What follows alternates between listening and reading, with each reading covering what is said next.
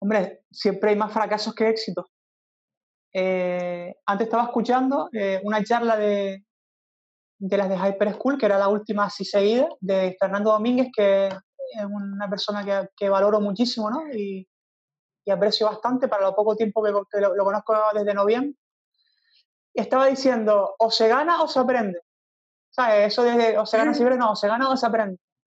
Eh, y yo he aprendido muchísimo. Bienvenidos a Emprendele, un podcast personal donde te contaré qué he aprendido emprendiendo para inspirar a iniciar tu andadura en los negocios. Soy Elena Castellano, nacida en Canarias, profesional del turismo y creé mi primer negocio con 23 años. En cada podcast compartiré lo que he conseguido emprendiendo justo después de terminar la universidad y sin mucha experiencia profesional. Si te mueve el deseo de crear valor a la sociedad liderar una actividad y perder el miedo a empezar algo desde cero, acompáñame en este podcast.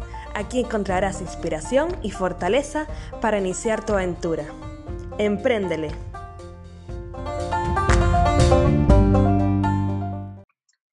Empréndele, bienvenidos a un nuevo episodio.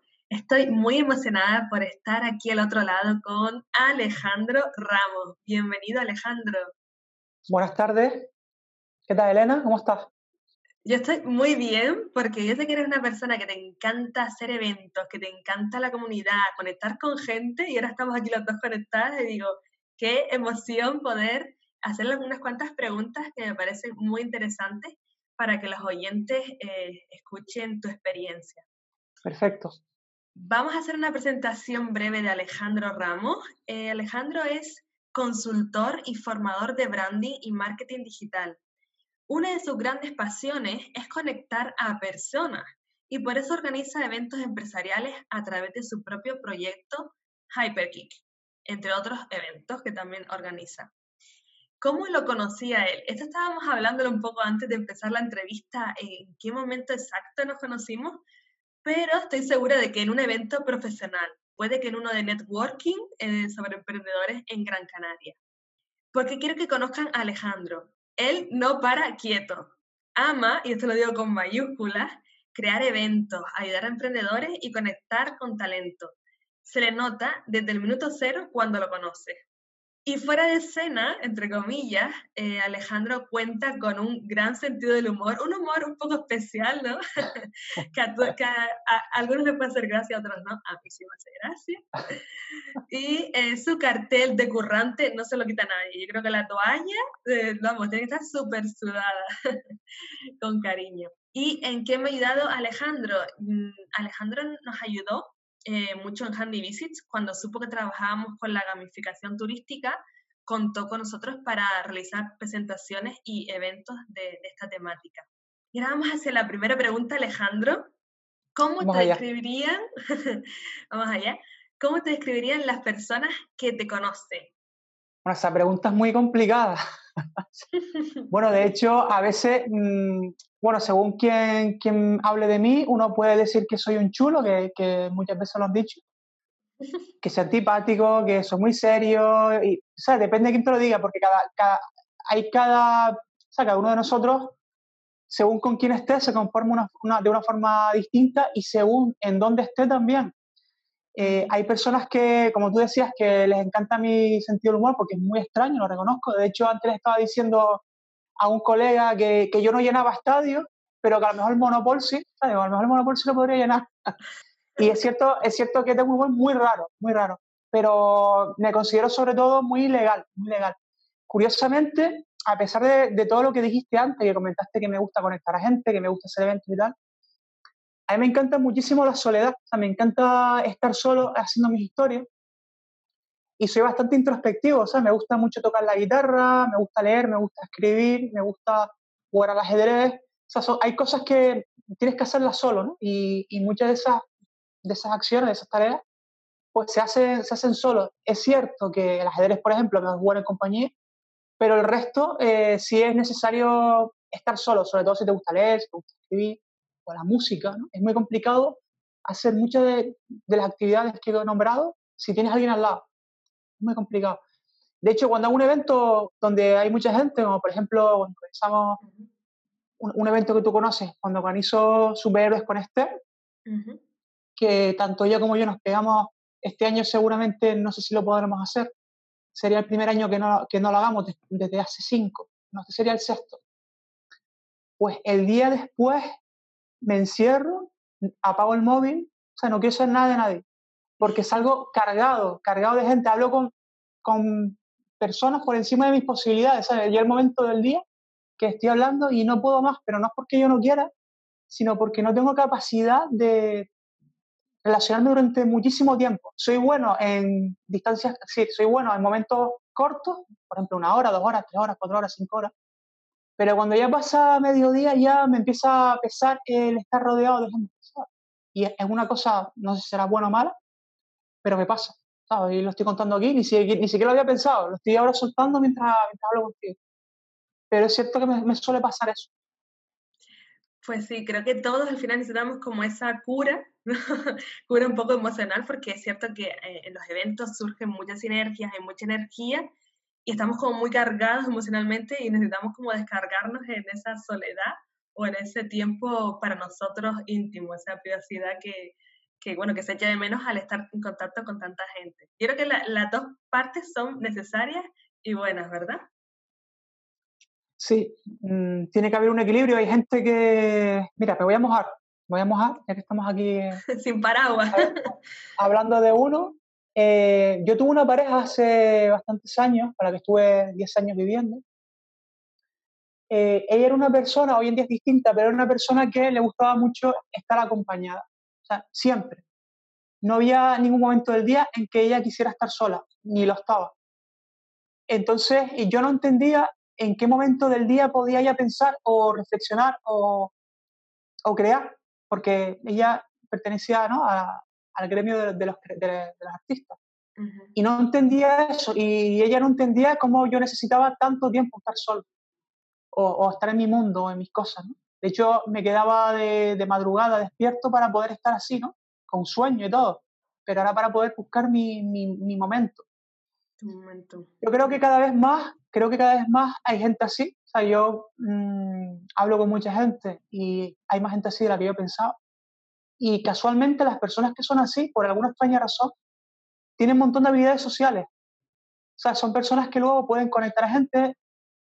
Mira, yo estoy ahora, por ejemplo, en BNI, que es una, creo que te lo he comentado otras veces, que es una, una organización de networking a nivel mundial, ¿no? Hay un montón de, bueno, solamente en Gran Canaria hay siete grupos de entre 50 y 100 personas, son, somos 500 aquí. Y yo un mes y pico me convertí en placa negra, que se llama ahí, que es que tú has conseguido que entren seis personas por ti en un mes y pico. Creo que eso es récord nacional.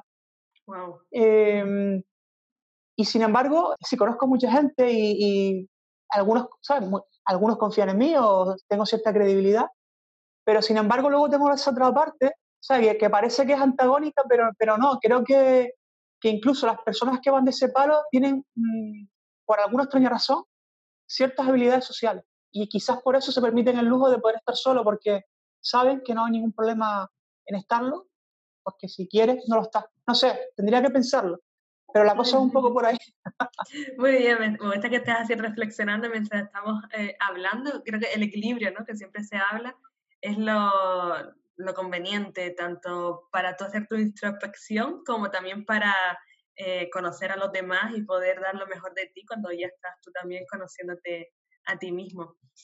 Y siguiendo con la parte emprendedora, Alejandro, ¿cuándo empezaste a emprender y cómo fueron tus comienzos como autónomo? Bueno, esa historia es bastante curiosa y cuando lo digo siempre alguno levanta la ceja porque yo, por ejemplo, no emprendí por un sueño ni, ni porque tuviera un superproyecto ni nada de eso, simplemente yo quería tener un sueldo digno, o sea, quería, quería tener mm, más poder adquisitivo. La generación mía eh, fueron, yo creo que los primeros precarios, ¿vale? Yo, sí, yo tengo 39 años, eh, fueron las personas, las primeras personas que empezaron a, a cobrar mierda, y perdona, la palabra. Y yo recuerdo que, bueno, buscaban a gente con carrera, como era mi caso, y con máster, Es decir, no, no solamente carrera, sino el máster era el corte. y a lo mejor te pagaban eh, en ese momento pues mil euros, que ahora, ahora puede ser un pastizal, la verdad, pero en ese momento era poco, en ese momento era poco. Y luego cuando vino la crisis, la crisis del 2007, 2008 por ahí, cuando vino esa crisis y me despidieron, eh, luego el único trabajo que encontré, el único, fue en una empresa de, software que es de aquí, no, no, lo voy a decir, y me contrataron con un contrato de becario. Me pagaban 600 euros y luego me dijeron que me iban a dar por debajo de la mesa algo y fue así, eh, una vez, ¿no? Sí, yo sé que está, que, que, a lo mejor no es, no es, el ámbito para decirlo, pero fue lo que ocurrió. Entonces, eh, estuve un año ahí y me sentía tan miserable, bueno, yo y todos mis compañeros, porque había gente de Teleco, gente de informática superior, ¿no? Eh, licenciados en periodismo, había gente muy potente con, con experiencia que venía mejor del, de la tele, venía de televisión española, en la de Teleco venía mejor de Movistar, ¿sabes? Había gente muy potente que de repente nos vimos cobrando 600 euros con contrato de becario. Y fue tan frustrante, tan frustrante que dije, muy mal me tiene que ir de autónomo para no cobrar esto, muy mal. Entonces, el hecho, el hecho de ser autónomo o, o esa acción realmente viene más por la necesidad que por un sueño. O sea, no te puedo decir que yo de repente me levanté si, pues, fuera el amo, no, para nada. Fue en plan, quiero tener una vida digna y el, el sistema no me lo está dando. El sistema me refiero a, a trabajar para alguien. Pues me encanta que haya sido esa experiencia así, Alejandro, porque a veces sí que podemos sentir en una, trabajando por cuenta ajena, tenemos como un techo, ¿no? Como un límite de un sueldo y de que ahí ya no podemos llegar a más. Y a veces uno sí que siente que con la formación, con la experiencia, puede dar más y puede llegar a otros clientes y que puedes mm, llegar más desde tu propósito, desde tu conocimiento. se me parece la apuesta pues más conectada con tu, con tu persona, ¿no? Con tu propósito. De hecho, fíjate, últimamente hablo mucho de este tema. Si yo pudiera volver atrás, quizás no hubiera estudiado tanto. Es decir, yo estudié una, bueno, estudié una ingeniería técnica, luego hice la adaptación al grado, luego hice un máster de Bolonia, luego hice posgrado, bueno, estudié un montón de cosas. Pero si volviera atrás, eh, yo me di cuenta que yo empecé a, explotar profesionalmente, y el mejor sentido de, no explotar de plan vísceras, no, explotar como, como profesional, cuando empecé a desarrollar habilidades de negociación, cuando empecé a hablar con la gente, me, molesté em, a enfrentarme a la negociación, a, a, esa parte comercial que no tenía, mm. eh, pero estaba ahí, estaba ahí latente, media dormida, y cuando empecé a hacer eso, fue cuando, cuando me di cuenta de que, joder, que no es tan complicado, es decir, no es tan complicado conseguir clientes, no es tan complicado cerrar negocios. Mira, ayer cerré, mm, bueno, no voy a decir las cantidades, pero es quizás esas habilidades que no nos enseñan son realmente las que te, ayudan a diferenciarte, las que te dan rentabilidad y las que te ayudan a progresar en la vida. Si yo te puedo decir que trabajo mucho menos que cuando estaba empleado, aunque pueda parecer que esté todo el día pegado, no es cierto. Eh, yo soy bastante bueno en dar a entender que todo el día pegado, pero no es cierto. O sea, me gusta mucho hacer, yo deporte todos los días, eh, yo, a mí me encanta vivir, o sea, a mí me encanta la vida. Y dentro de esa vida está el trabajo que me encanta, pero hay muchísimas otras cosas también. Y para poder hacer eso, si eres freelance, autónomo, tienes más posibilidades si te ordenas. Otra cosa es que tampoco tengo niños, que eso también es una ayuda. Si, si no tienes niños, te puedes gestionar mejor. Tendría que verme con niños, a ver cómo a ver, lo, que, estaría diciendo ahora. Sí. Pero, pero yo creo eso, que si trabajas para alguien, nadie trabaja ocho horas, nadie es productivo ocho horas al día, nadie. Hmm. Es imposible y nadie es productivo si no descansa, nadie es productivo si no hace deporte, si no disfruta, si no vive, nadie es productivo así. Entonces yo creo que, que hubo un antes y un después precisamente entre la gestión del tiempo y la gestión mm, a nivel de comercial de mí mismo. ¿no? Sí, la gestión del tiempo, creo que también ahora con el confinamiento y la obligación o el trabajo forzado, trabajar desde casa, creo que también ahí puede brindar al empleado, a la persona, decidir qué horarios quiere tener de trabajo, si quiere trabajar más de noche o de, más por el día o hacer las pausas a lo mejor más consecutivas, organizarse mejor el tiempo. Y estoy súper de acuerdo con las habilidades estas transversales eh, que no se estudian o no se dan mucho en, en formación como con saber de ventas, también habilidades de comunicación, hablar en público, que son vitales ya te dediques tanto al emprendimiento como no, porque creo que todos nos comunicamos todos los días, todos negociamos hasta incluso con nuestros padres, familia, amigos, y también eh, nos comunicamos y decimos lo que hacemos a, las empresas o otras personas. Así que de verdad que yo también lo comparto así. ¿Y cómo ayudarías a, cómo ayudas a empresarios y emprendedores, Alejandro? Mira, yo eh, hoy en día una de las cosas, tengo el perrito bien, por si me ven ahí, eh, una de las cosas que hago muy habitualmente hoy en día, porque yo trabajo principalmente desde tres marcas, la mía personal, Alejandro Ramos Merian, que de ahí soy consultor y formador. Después tengo una agencia que se llama Flow que de ahí básicamente pues, nos dedicamos a ejecutar proyectos estratégicos o, o de diseño, de marketing, de branding, ¿no? Y luego Hypergeek, la que, la que estabas comentando, ¿no? Que son experimentos sociales, networking, ¿no? Es una especie de laboratorio. Con la primera marca, con la mía, es cuando yo eh, ayudo a la gente, se puede decir, ¿no? Que es el tema de la consultoría y la formación. Desde esa marca, pues yo colaboro con la Fundación Universitaria, con la Cámara Comercial Lanzarote, con una, una agencia en Miami, eh, y siempre estoy haciendo como colaboraciones, he dado clases en la EOI, en el MBA Business School, siempre he sido como formador. Lo que sí es cierto que no me gusta dar formación mucho tiempo, es decir, cuando ya pasa de un mes, ya empiezo a perder la pasión por la formación intento que sea formación menos de un mes, que es cuando la siento y me apetece darla, ya después de eso ya me empiezo a pagar. Entonces concentro la formación en, en, o en talleres o en cursos o módulos, eh, por ejemplo en un PFAE de un módulo, ¿sabes? Ya está, y me fui.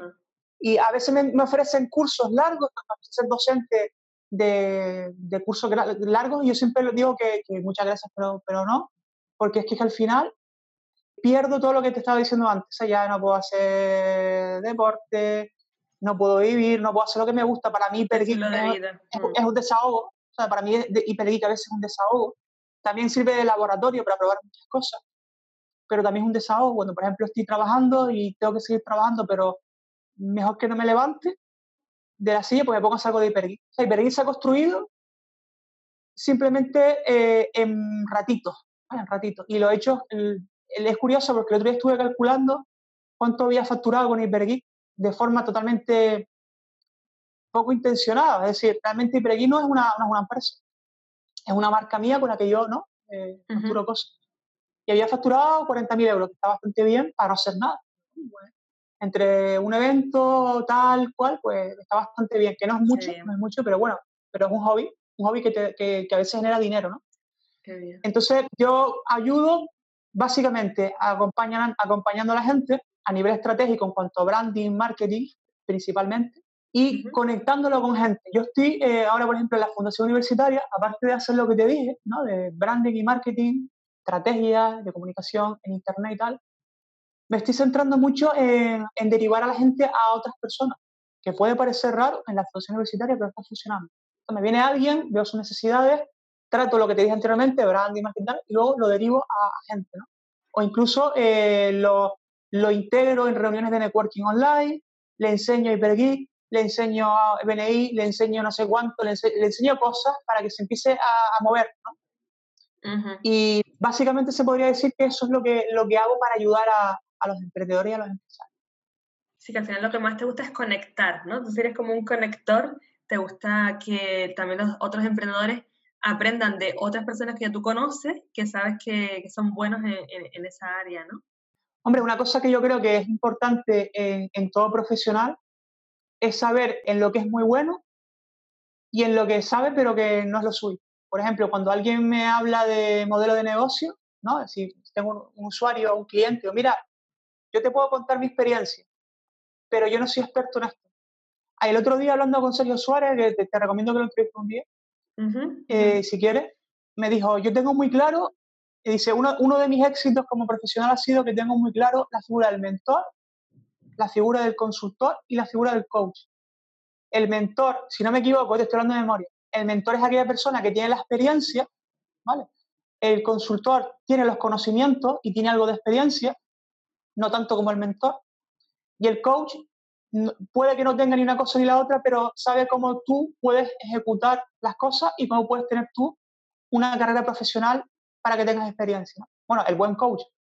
Mm. Entonces, él me contó un poco esos roles. Estoy hablando un poco de memoria, puede que me haya equivocado en algo, pero sí me hizo esas tres distinciones, mentor, consultor y coach, ¿no? Entonces, yo en mi caso, que me considero consultor, más que de mentor, pues aunque yo soy mayor que tú, bastantes años, pues todavía no tengo suficiente experiencia vital como para, para decirle a nadie lo, como, lo que tiene que hacer con su vida. Eh, todavía estoy ahí a la mitad, ¿no? A la mitad de vida profesional. Pero consultor creo que tengo bastante experiencia porque llevo muchísimo tiempo trabajando. Bueno, he trabajado con muchísimos países, con muchísimas empresas y creo que sí puedo aportar ahí bastante, ¿no? Y el tema del coach, no, no tengo las herramientas que tiene un coach, ¿no? Como para, para ejercer de coach. Pero sí me, encajo bastante en, en la figura del consultor y sobre todo dentro de ese marco, yo siempre me rijo a lo que controlo. Si hay algo que no controlo, lo derivo a otra persona. ¿Sabes? No tengo ningún tipo de duda y por dinero no, nunca voy a, suplantar ningún tipo de profesión ni a nadie. Sí, que eres honesto en ese sentido y pues apoyas y ayudas hasta donde tu conocimiento, tu experiencia lo, lo, permita, ¿no? Y donde tú también te sientas más a gusto. Yo creo que sí que vas ahí entre consultor, ya despegando un poquito a mentor, solo si, si te apetece hacerlo en un futuro y, doy fe de, ese conocimiento. Y Alejandro, cuéntanos cómo pasaste del grupo en Facebook Hypergeek, porque creo que todo surgió en el grupo de Facebook, si no estoy equivocada, al lanzamiento de Hyper School, que se desarrolló durante el confinamiento del coronavirus.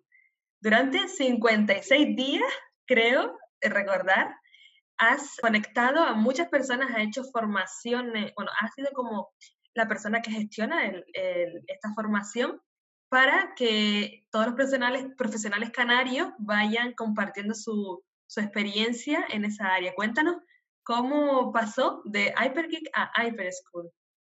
Bueno, hay casi 10 años de historia, ¿eh? es decir, de, del grupo de Facebook a, a, esto que estamos haciendo ahora, a HyperSchool, hay casi 10 años. De hecho, eh, cuando yo empecé a montar HyperSchool, ese grupo, inicialmente lo estaba montando cuando estaba haciendo un máster y en un libro me leí un texto que iba sobre Benjamin Franklin, ¿no? el presidente de Estados Unidos en el siglo XIX ese hombre ya hacía networking. O sea, a veces se nos, se nos llena la boca eh, utilizando la palabra networking como si fuera una cosa súper novedosa, súper nueva, pero este hombre los viernes eh, juntaba gente distinta, muy inteligente, más listos que él, de diferentes disciplinas, a ver lo que pasaba. En el siglo XIX se llamaba eso el club junto. Entonces yo leí eso y pensé, mira, me gustaría hacer eso, pero digital. Porque en ese momento estaba haciendo el máster, que era un máster muy bonito, por cierto, que tenía muchas asignaturas enfocadas a sociología en Internet, economía en Internet. La verdad que el máster es precioso. Entonces me leí eso y lo empecé a aplicar. Ese momento coincidió cuando yo me quería ser autónomo, más o menos, aunque no, aunque no lo hice en ese momento, ¿vale? Una cosa que estaba ahí como medio pensando. Pero eh, monté el grupo y empecé, de hecho el nombre de Hypergeek es una canción, uh -huh. pero venía, venía que ni pintado, ¿no? De hiper raro, ¿no? Entonces, pues, eh, empecé a meter a gente interesante ahí que iba, yo, yo iba conociendo, gente interesante que iba conociendo poco a poco. Y claro, como se fue alimentando, se fue alimentando, un día hicimos una reunión, ¿sabes? Propuse desvirtualizar. Y fue en el primer coworking de la isla, que ni siquiera en ese momento se llamaban coworking. El tío no sabía lo que era un coworking, ni, ni nosotros. Era un sitio donde había gente que, que venía de otros países, trabajaba ahí, pagaba su mesa y se iba. Era eso, ¿eh? Se llamaba sí. Coworking Las Palmas, todas las canteras hicimos la primera, la primera reunión, llevamos cinco pelagatos. O sea, llevamos sándwich, refresco, e improvisamos un poco. Eh, en un principio lo que hacíamos era un poco el formato en el que tú participaste, que era que había una especie de invitado, invitado especial y luego habían preguntas y networking. Entonces, los primeros creo que fueron Sergio Sánchez de, Avatara, que es un crack, Esther Pérez, eh, Kilian Barrera, de, Carlos Hernández. Había mucha gente que hoy en día son clásicos ya, ¿no? De, del entretenimiento. Pero en ese momento estaban ahí arrancando también, ya un poco, pero estaban arrancando, pero ya estaban despuntando. De hecho, la historia de Kilian Barrera, por ejemplo, es súper interesante porque ese, ese es uno de, los, de, las pocas personas que ha creado un infoproducto, ¿no? Un, bueno, un software digital y vive de, de, ello, siendo de Gran Canaria. Casualmente no estudió en la universidad. Es decir, mucha de la gente que no estudió en la universidad son los que hoy en día tienen proyectos digitales y están viviendo de ellos. Él, David Macías y te podría decir muchísimos más. Uh -huh. Entonces, eh, en esa época empezamos a hacer los eventos, cada vez venía más gente Y cuando empezó los, eh, los, de alguna forma a crecer un poquito los eventos, de repente pues volví a cruzarme con Esther y montamos Superhéroe. Superhéroe fue un pelotazo el primero y desde el primer momento, desde 2015 hasta 2000, hasta el año pasado, hemos sido trending topic todos los años. Eso es una pasada, un evento privado, un evento privado. Entonces, eso también sirvió para que luego fuera, bueno, un paso para hacer luego otras cosas, ¿no? Yo también perdí un poco el miedo a hacer cosas más grandes. De Esther se aprende mucho, Esther es una, una persona que tiene muchísimos conocimientos. Su compañero Frank también, Frank Jerez, que siempre está en la sombra, pero él sabe mucho de producción, ha, ha producido pues, el Festival de Cine, el Festival de Jazz, bueno, es un tío que sabe muchísimo. Entonces, pues yo aprendí muchas cosas con ellos.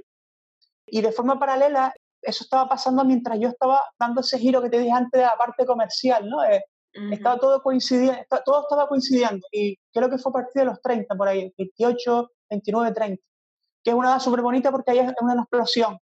Hay una explosión ahí y, y cambia. Entonces, a partir de ese momento, pues ya em, me volví loco y empecé con los programas. Había una sección en la radio, una línea de, de coworking, ¿no? que es réplica, que es un sello distintivo para, para difundir y, dinamizar los espacios coworking. Aunque eso proviene de un proyecto, eh, bueno, eso es otra historia, eso, viene de un proyecto, yo quería hacer un coworking para la universidad, la Universidad de Las Palmas, que me dieron una, bueno, me apoyaron y luego ese espacio se lo dejaron a Telefónica, ¿sabes? Con mi proyecto justificaron la obra y luego se lo dejaron a Telefónica, bueno, es una historia. Pero viene de ahí y como me gustó el concepto, el nombre y, lo que había creado, pues al final se convirtió en un sello, que hoy en día no es más que eso, pero bueno, me gustó, pero más, ¿sabes? Continuarlo. Y luego estuvo el tema de la, interna la de internacionalización, que también es una de las líneas de, de Hyper, ¿sabes? Hay una chica que conocí en un encuentro de Hyper, que está en Miami, con la que colaboro activamente, y yo le mando proyectos para allá. Para, para, de hecho, el, el viernes pasado tuvimos una reunión con la concejala de comercio de la aldea, la responsable del sello de Extremadura de gastronomía, una especie de sello, la responsable, eran todas chicas menos yo, ¿eh? para que luego digan que las chicas no premio. Eh, la responsable del sello de La Rioja, de, La Rioja, la concejala de la aldea y yo. Y estuvimos ahí hablando para empezar a, ayudarlos a, personas de la aldea, empresarios, a que puedan vender allá. O sea, que eso surgió de un, del encuentro Hipergeek en su momento en Tenerife, el único que hicimos en Tenerife. Qué bien. Que fue el número 14, fue el número 14. Ese, ese fue el más grande y eso fue en el 2014, ¿no? Porque lo hicimos conjuntamente con el INTEC Tenerife y nosotros inauguramos el, el, la Dársena Pesquera, que es el coworking enorme que tienen allí. Lo inauguramos con, con un encuentro Hypergeek bueno, que fue espectacular, vino la, la tele, bueno, espectacular. Qué bueno. Voy a aportar porque no me enrollo. El poder, el poder de las conexiones, sí, ya veo que te, te emociona, ¿no? Hablar sobre las conexiones y de todo el, todo el fruto que al final surge de, de, de, algo que a lo mejor uno no le pone como principio con mucho interés, pero luego se crea la sinergia y ahí ya va todo rodando. ¿Verdad que es un lujo? De hecho, que no te dije lo de Hyper School, eh, a veces eh, yo soy una persona que no tiene muchas expectativas con las cosas, que el otro día me dijo una, una coach que era muy conformista, pero una vez leí, eh, bueno, no lo leí, lo vi en una película que se llama El Camino, si no me equivoco. suena? El Camino. Es, de desarrollo personal la, película. Eh, al final el tipo decía que si no tienes expectativas, la vida te sorprende y nunca te decepciona. Y yo nunca tengo expectativas, yo hago las cosas que me gustan lo mejor posible y ya luego miro lo que pasa. Y Hyper School, que es lo que estamos haciendo ahora, es un ejemplo de ello. El día 19 de marzo, por alguna extraña razón, las, lancé esta especie de escuela que todos los días a las 6 de la tarde, hasta hoy, que hace una hora estábamos conectados, todos los días desde el 19 de marzo, 56 días, hemos tenido una charla de alguien que pertenece a la comunidad que se ha ofrecido a darlo. Porque sí, porque, porque quiere compartir, ¿no? Y de esa iniciativa han salido un montón de cosas. Me han llamado institutos para ver si los, los pibes pueden hacer las prácticas de empresa con esa gente que ha salido. Qué bien, qué bien. hemos visto la posibilidad de, de, poner publicidad, ¿no? Lo estoy empezando a ver, pero eso más adelante, no es el momento, ahora es el momento de compartir, pero más adelante. He visto la posibilidad de, de hay gente de México con la que estoy haciendo muchas conexiones, que ha dado charlas en esta historia y mucha gente de aquí los ha conocido y eh, han hecho sinergia. Yo me he iniciado con el tema de las criptomonedas a raíz de una charla que vi aquí y, y, estoy apasionado, un tema que me apasiona. Y te podría decir tantas cosas que han pasado en estos 56 días, desde mi casa, encerrado, ¿sabes? Es que es curioso, es curioso todo lo que se, lo que se puede hacer y la verdad que es una iniciativa súper bonita que ha venido para quedarse. Si es cierto que era todos los días, a partir de la semana que viene es una semanal, porque yo no puedo más, ¿sabes qué? En plan, no puedo más. es, muy, es muy bonita, muy bonita. También es cierto que la gente ya puede salir, ya no se conecta tanto, ya hay, hay mucha oferta. Cuando empezó toda esta historia, lo lancé y no había nada, pero ahora hay mucha oferta, ¿no? Entonces la gente ya puede elegir. Entonces que ya estamos empezando una desescalada ¿no? de, de su... Cambiar un poco la estrategia, pero sí que ha sido mm, bastante exitoso. Enhorabuena por, por toda esa constancia, porque yo creo que la clave al final es la constancia. Verdad que uno puede tener expectativas o no, pero lo que te hace conseguir cosas es la perseverancia y, y seguir y hacer y hacer y, y, en algún momento va a salir algo, ¿no? Va, va a salir alguna, algún. Totalmente de acuerdo. Totalmente de acuerdo, pero a veces hay una línea que divide la perseverancia de, ¿sabes? Hay, hay una línea que no se ve, que divide cuándo sigo, ¿vale? Y cuándo lo dejo, porque a veces eres muy insistente y deberías haberlo dejado, ¿sabes? Hay una pequeña línea ahí que no se sabe dónde está. Yo, por ejemplo, con esta historia yo sé que tenía que empezar a, a desescalar, ¿no? A desescalar el tema porque, porque ya no daba más de sí, claro. por lo menos en el formato en el que está. Y ha sido una experiencia que nació y murió bueno, a lo mejor continúa como, como otra cosa, puede ser una escuela online, que seguramente es lo que será, pero el sentido este de todos los días a las 6 de la tarde compartiendo, yo creo que ya no es necesario, porque ya la gente ya hace su vida. Los primeros días eran más complicados, que estamos todos encerrados, con ansiedad, todo el mundo con garrafas de agua haciendo deporte, nunca había hecho deporte, o sea, eran días complicados. Sí. Es como momento como de pivotar, o sea, cambiar un poquito, porque el concepto sabes que ha funcionado, solo que ahora es como darle otra visión. Y Alejandro, ¿por qué para ti es importante que todos los profesionales y emprendedores asistan a eventos de networking y formación? O sea, imagínate que a lo mejor una persona que quiere emprender, pero luego dice, ay, es que me, da vergüenza relacionarme con gente, o bueno, yo pongo una web o pongo, tengo mi, mi estrategia online, digital, y, y, ya con eso a ver si me compran o a ver si, si tengo uh, alguna repercusión. Porque, porque para ti y, recomiendas a los profesionales asistir a estos eventos de, de networking? Mira, yo sinceramente pienso que eso es la base de todo. La base de todo empresario y todo freelance creo que es la, base. De hecho, te digo una cosa. Eh, yo estoy en mi casa ahora encerrado, como todos nosotros, ¿no? Salimos, bueno, saco al perro, voy a comprar y tal, estamos encerrados. Eh, mi actividad laboral se ha incrementado, porque claro, yo, yo me muevo en ámbitos digitales. Y he conocido a tanta gente a lo largo de estos años que genera unas conexiones con las que podría ya, desde casa, tener clientes sin, sin tener que buscar nada más, sin salir a la calle, sin, sin, pelearme por nada, porque ya los tengo.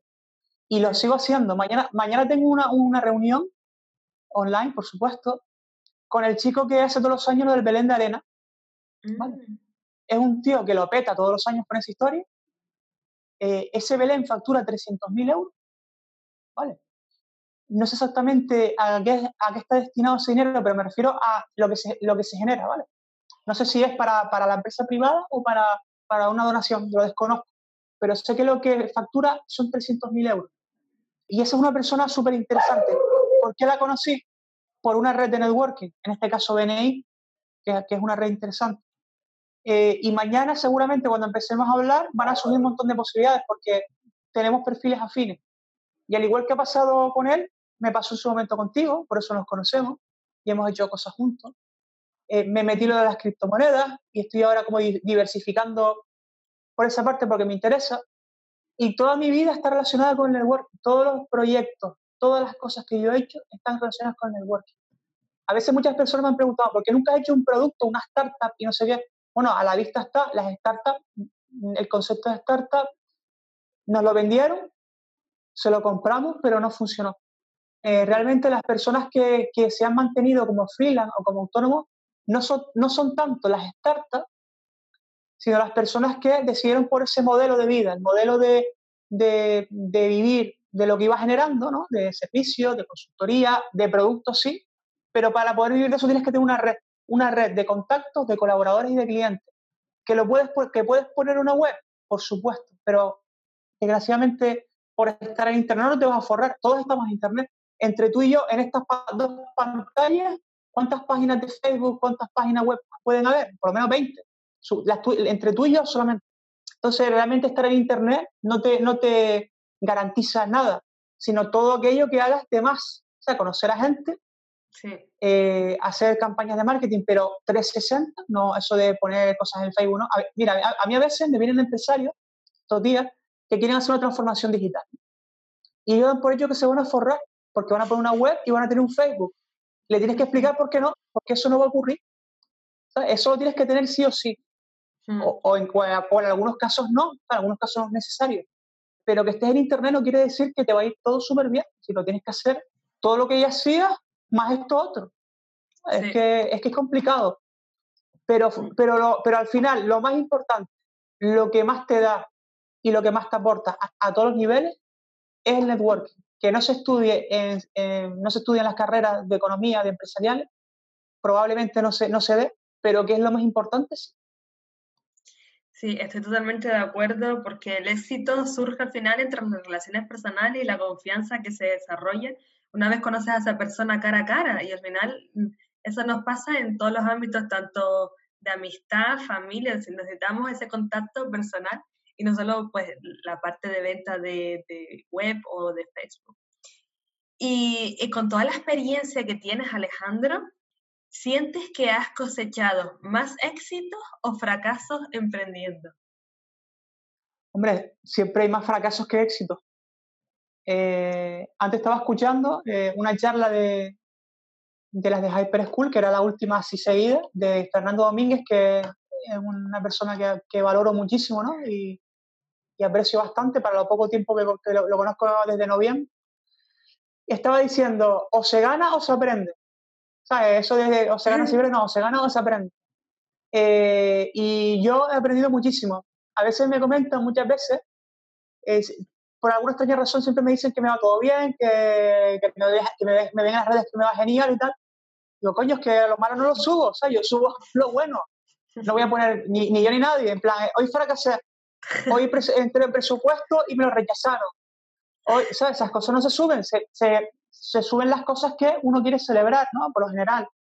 Y yo creo que a veces damos una imagen que es equivocada, como puede ser ese, yo, que yo fallo un montón de cosas, de 100 cosas que presento me aprobarán 10. Si yo te enseño todas las, todos los proyectos que yo he presentado que no han aceptado, es una locura. Entonces, mira, para, para el de ayer cerré un presupuesto que me puede garantizar lo que quede de año, pero, pero antes de eso me rechazaron 20, esa misma empresa. 20 presupuestos, pero, pero que me pedían rectificaciones y lo hemos cambiado 20 veces. Y me lo han ido cambiando hasta su gusto, hasta el final, así. Pero como es interesante, pues, pues entré por el aro, ¿no? Pero claro, yo no voy a poner, en las redes nadie, pone, nadie celebra su fracaso. A lo mejor sí, eh, en algún momento puntual, algún momento puntual.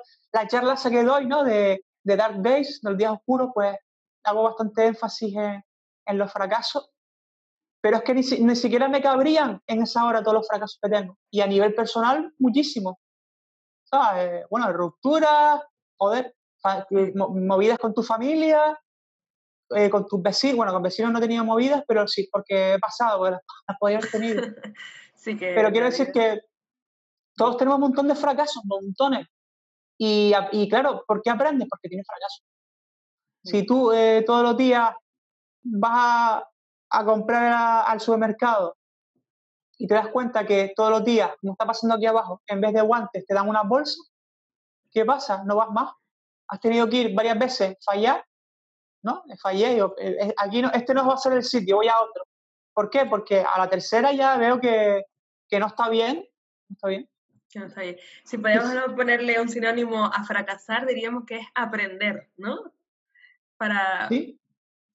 para que... Esa frase... ¿Perdón? Sí, para que se quede como el concepto de que el fracaso es, el aprendizaje en sí mismo y también el éxito, tanto el aprendizaje como el fracaso como el éxito son aprendizaje y, y vas a pasar por ahí, sí o sí, eh, en tu vida personal y profesional. Es que de hecho la frase esa de o, se gana o se aprende, me encanta. me encanta, me encanta esa frase porque es que lo dice todo, lo dice todo. Qué bien. Gracias por, dejarnos esta, frase también para, los oyentes del, del, podcast. ¿Y nos cuentas alguna anécdota que hayas tenido gestionando eventos profesionales? ¿Quieres que te cuente una mala? Muy divertida. Por supuesto.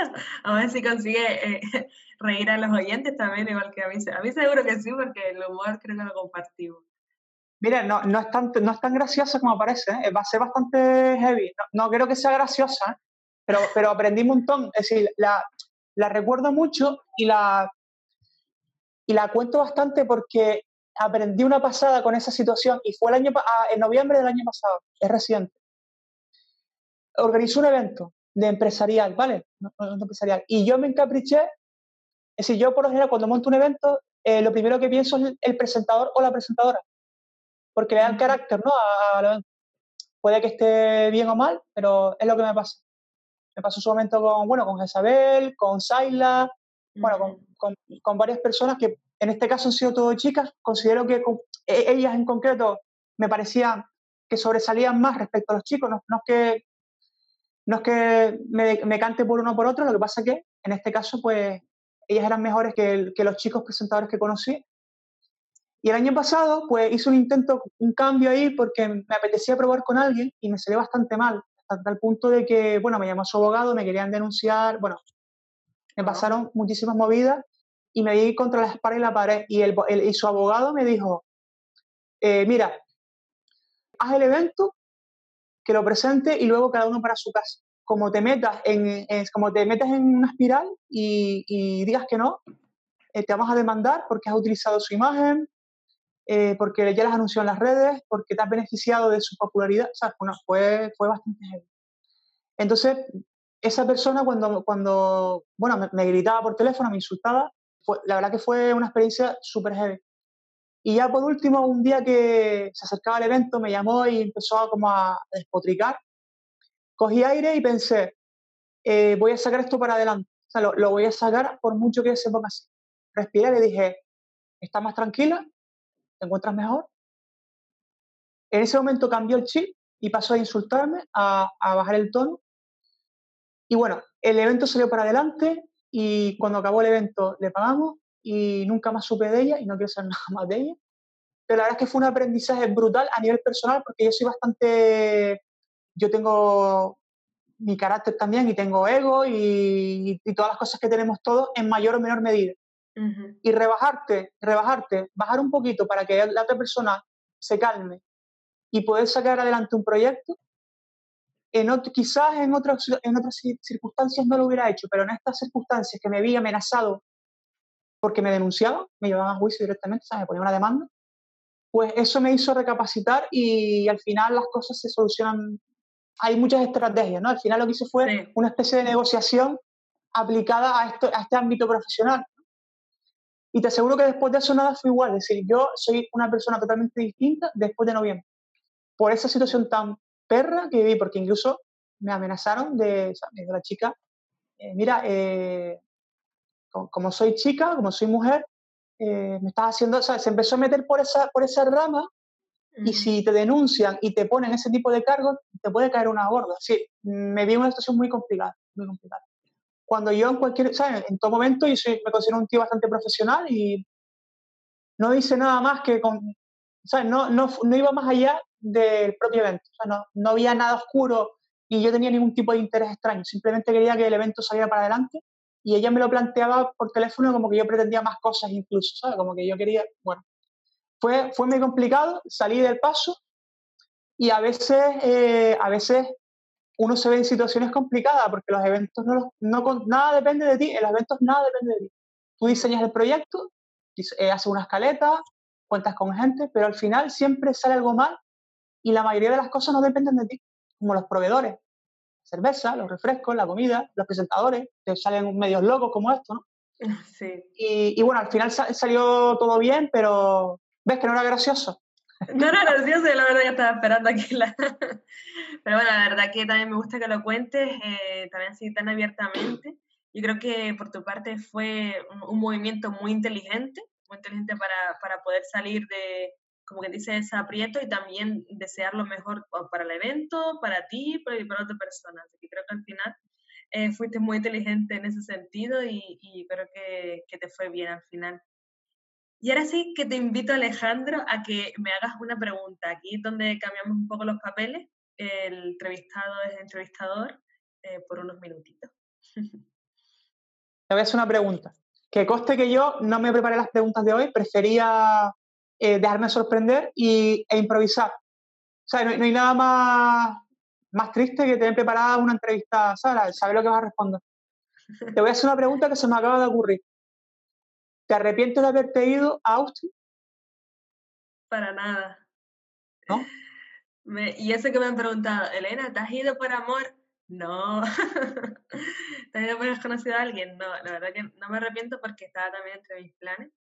Y, y de verdad que estoy viviendo aquí una serie de aventuras que, vamos, que yo creo que cuando tenga, no sé, 40 o 50 años, el, el, libro lo voy a escribir, ¿no? De todas las aventuras que, que me han ocurrido y, y sobre todo porque muchas de, de, las cosas que tenía planeadas no han salido. Entonces tiene que buscar plan B, C, D en un país que no es el mío, en un país, en una lengua que, que me gusta, pero no es mi lengua materna.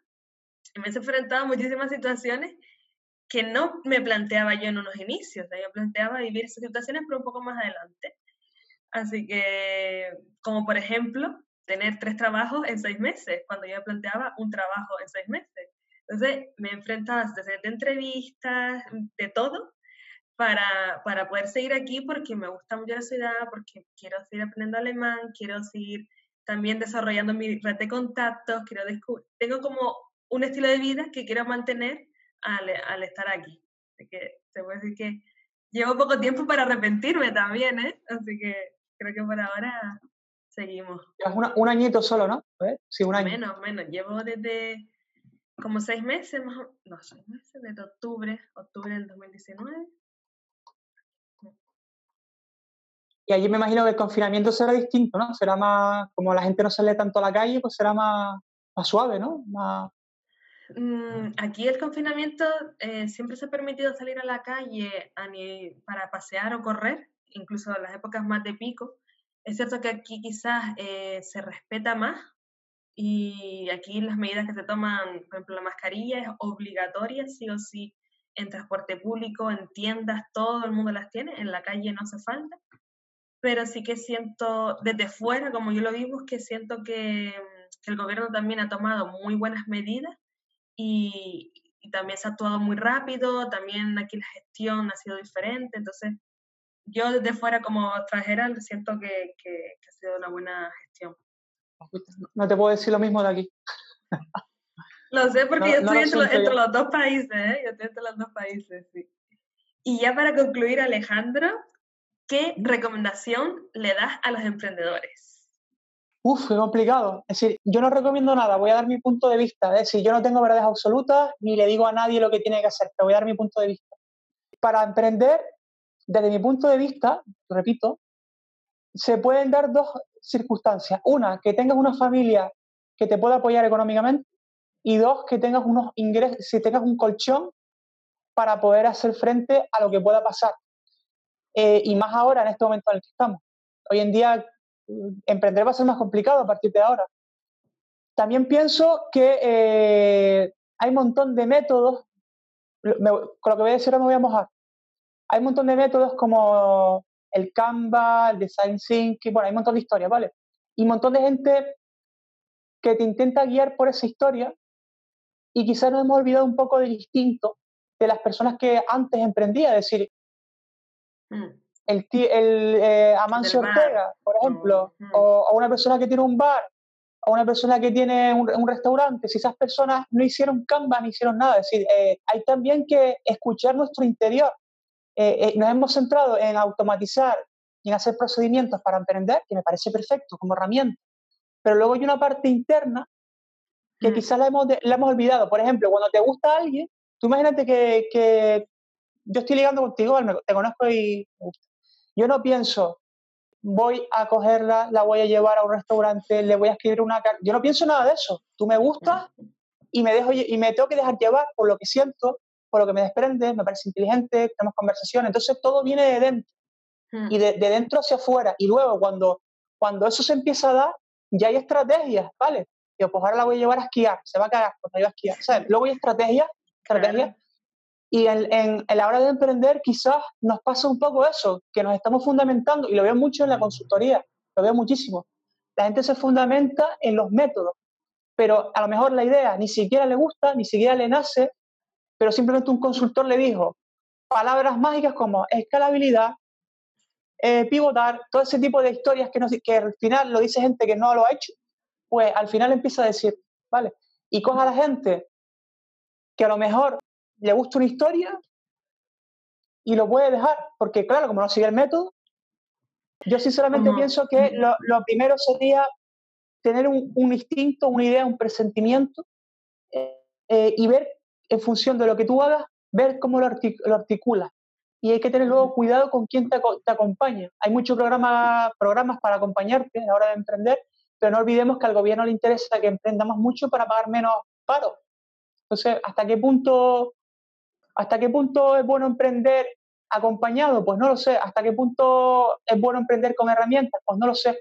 Yo cada vez me cuestiono más todo esto. Cuantas más cosas sé, más me lo cuestiono. El mapa de empatía de marketing, que es una de las técnicas, es súper subjetivo. Es una cosa que tú interpretas. Coño, pero si ya sabes, interprétalo directamente, déjate de mapa. Déjate llevar por los instintos, por lo, por lo, que, por lo que tú percibes eh, eh, hay gente que tiene que son, son depredadores de negocios, que, que, lo, lo, huelen, tienen olfato. Y eso no se fomenta, se fomenta el método, no el olfato. O se fomenta que la gente, bueno, cuánta, mira, el otro día estuve ordenando todas las entrevistas de Hyper-E desde 2014 en la radio, en la sección que tenemos, que yo mando a gente, bueno, la hacía Kiko Garroso, la hacía Monse de León, bueno, mandaba gente, ¿no? Y ahora la está haciendo Carlos Jiménez y Pérez, ¿no? Yo mando a gente para allá. Hay ciento y pico eran ciento y pico personas. Ninguno está emprendiendo, todo, ya no está ninguna de esas personas emprendiendo. Ninguno sigue haciendo lo que hacía en ese momento, pero todo está hablando de lo mismo, de escalabilidad, tengo que pivotar, tengo que no sé, cuánto, tengo que hacer una landing page. Toda esa gente decía exactamente la misma historia, el funnel, el no sé, no sé cuánto, pero al final eh, no te, el olfato no lo desarrollaron. Es decir, ellos pivotaron, porque el método decía que tenían que pivotar. Pero si no hubiera sido el pivotaje de eso, sino que hubiera sido que tu instinto te decía que fueras por otro camino, no lo hiciste porque el pivotaje, según, lo que te dicen, pues tienes que hacer otro, ¿no? El dejarte llevar, ¿no? claro, conoces a muchas empresas, muchas startups que han funcionado, tú las conoces, yo no. Conoces a muchos, muchas plataformas digitales, canales, ¿qué tal? Tampoco las conozco. Es decir, eso es, eso corrobora un poco la hipótesis que te digo. Es decir, la gente que yo conozco que vive de esas cosas, lo lisquearon. Dicen, por aquí. ¿Vale? Y luego, y luego empezaron a usar herramientas para perfeccionar. Pero no se fundamentaron ni las herramientas, ni dijeron, yo quiero hacer una app. ¿Te acuerdas con el rollo de las apps hace un par de años? Quiero hacer una, Nosotros también queremos hacer una app, ¿eh? pero menos mal que no, al final no. Sí. Todo el mundo quería hacer esa historia. Y al final, ¿cuántas apps tienes que vender? ¿Cuánto puede pagar alguien por una app? Yo tengo en el móvil de pago ninguna. Y si la pagas, ¿cuánto, cuánto puedes pagar como mucho? Como mucho, como muchísimo, 0,30, como muchísimo. ¿Cuántos tienes que vender para poder tener unos ingresos y tener un equipo o pagar un local? Una barbaridad. Eso solamente se puede hacer en China, en mercados como los chinos, en, un mercado de, de, países o que sean proyectos muy masivos. Pero tener una idea de ese, de, esa, de ese ámbito, complicado. Entonces, yo creo que nos vendieron la moto hace par de años y estamos pagando la consecuencia. Por eso se ha ido al, carajo un montón de, un montón de startups, un montón de emprendedores, porque los mintieron. Los que no hemos mantenido son los que hacíamos servicios o hacíamos proyectos no tan ambiciosos como, por ejemplo, hacer un eBay canario o un Wallapop canario, que es una locura. Eso era una locura ya del principio. Entonces, mira, HyperGeek es un emprendimiento social, yo lo considero así. Hago cosas ahí, hago proyectos y voy facturando cuando lo hago. Por ejemplo, es, un, es, un, es un no, no, no, es una startup, no es nada de eso, es un, un emprendimiento social de personas. No pasa nada, no es tan fácil como de una, una propia, pero es un evento que se mantiene, o sea, tiene 10, tiene 10 años, y al igual que eso, eh, hay un montón de cosas que funcionan todavía, o sea, que, pero que no tiraron por esa, por esa vía. De hecho, en Canarias yo conozco que funcionen Videolink, Will of Roy, Cuaderno, y habrá algunas por ahí que se me está escapando. Y ya está. Y te hablo de 10 años que yo conozca. Ah, eh, bueno, ahora hay una que se llama Page Today, que es de un build de constructor web que está bastante bien, que yo de hecho lo distribuyo, lo uso. Está bastante bien, no, no, no tiene ese alcance que tienen las otras, pero están viviendo ellos también. Y así hay muy pocos, muy pocos. Hmm. Entonces, tiene todo el sentido del mundo no ir por ahí. Pues me, me gusta que hayas concluido con, con esta frase de, de, que quizás el, el sexto sentido, ¿no? De esa intuición que hablamos, que es como el menos común de todos, y dejarnos llevar, ¿no? Por, por, lo que uno siente, por lo que uno va intuyendo también del mercado, de su negocio, de, la, de su aprendizaje, de formación. Y, y me gusta que, que, luego que esté ahí las herramientas, ¿no? Por sí, tienes que usarlas en algún momento, ¿no? No, no agarrarte, sino usarlas cuando lo necesites en caso de emergencia, ¿no? O cuando... Eh, no, o, perfecciona, o perfeccionando, perfeccionando. También, Pero el ser humano en sí se ha olvidado de, esos sentidos, se ha olvidado en todo y lo hemos visto, nos lo han dicho miles de veces, que nosotros estamos de espalda a la naturaleza y esto también va un poco por ahí, estamos de espalda a la naturaleza nuestra propia, de escucharnos, de... A ver, yo, yo no, no soy muy de desarrollo personal, ¿vale? Soy bastante escéptico, pero eh, hay cosas que son, mm, que caen por su propio peso. Y tenemos instintos, tenemos percepciones, tenemos muchas cosas que no, no hacemos caso, a las que no hacemos caso. Sí, sí, yo, yo la primera que me dejo llevar por mi instinto un montón y si veo que algo no me está cuadrando, yo no, ya mejor eh, paso página. Pues vamos a concluir ya, eh, Alejandra, me ha encantado hablar contigo, yo creo que seguiríamos aquí hablando, ¿no? Que nos gusta los dos eh, conectar. Dime, dónde podrían encontrarte los oyentes del podcast eh, Emprendele, dónde pueden contactarte. Vale, mira, bueno, por un lado lo vas a poner en el, en el post, ¿no? Sí. Eh, lo, puede, lo pueden mirar ahí con más detenimiento, pero me pueden buscar Alejandro Ramos Melián en todas las redes. Soy muy activo en Facebook, en Facebook pongo muchas chorradas de su humor tan raro que dijo ella que tenía, que es verdad, pongo cosas muy raras. En Instagram también, Alejandro Ramos Melián. Y luego pues tengo esa especie de avatar que es HyperX, ¿no? Que me, lo pueden buscar hyperx.es en Instagram, en Facebook, en las redes. Lo pueden buscar tanto por HyperX como por Alejandro Ramos Melián, que al final es lo mismo, ¿no? Y por LinkedIn también. Según la red social, pues me comporto de una forma u otra. En Facebook son chorradas, en Instagram, pues un poco mi vida personal y algunas cositas más. En LinkedIn, puramente profesional, según la red que sea. Genial. Lo dejaré en la descripción del episodio, todas las formas en donde pueden contactarte, para que, al final que cada oyente elija la, la red que, que, más afín se sienta. Así que muchísimas gracias Alejandro por todo este tiempo. Me ha encantado todas las respuestas espontáneas y toda eh, esta mini masterclass, porque creo que también de la experiencia y los testimonios de otras personas que llevan trabajando y conectando mm, son de gran utilidad. Así que de verdad que muchísimas gracias por, por compartir con, con, nosotros y también le agradezco a los, ustedes los oyentes que no sé cuántos minutos se habrán tragado ya pero espero que, que, les haya aportado y sobre todo que compartan el post, eh, este episodio, con sus amigos, familiares, personas que creen que pueden ayudar y que lo sigan en las plataformas como Spotify o como Evox. Y si dejan un comentario diciendo que ha sido fabuloso, pues yo encantadísima. Espero que, que, les haya aportado. Ya termino la entrevista como la misma empiezo, diciendo, empréndele y no sé si Alejandro quiere también terminarla así o de otra forma. ¿Quieres que lo digamos los dos a la vez? Venga. Uno, dos. y tres. Empréndele. Empréndele. Muchas gracias, Alejandro. gracias a ti.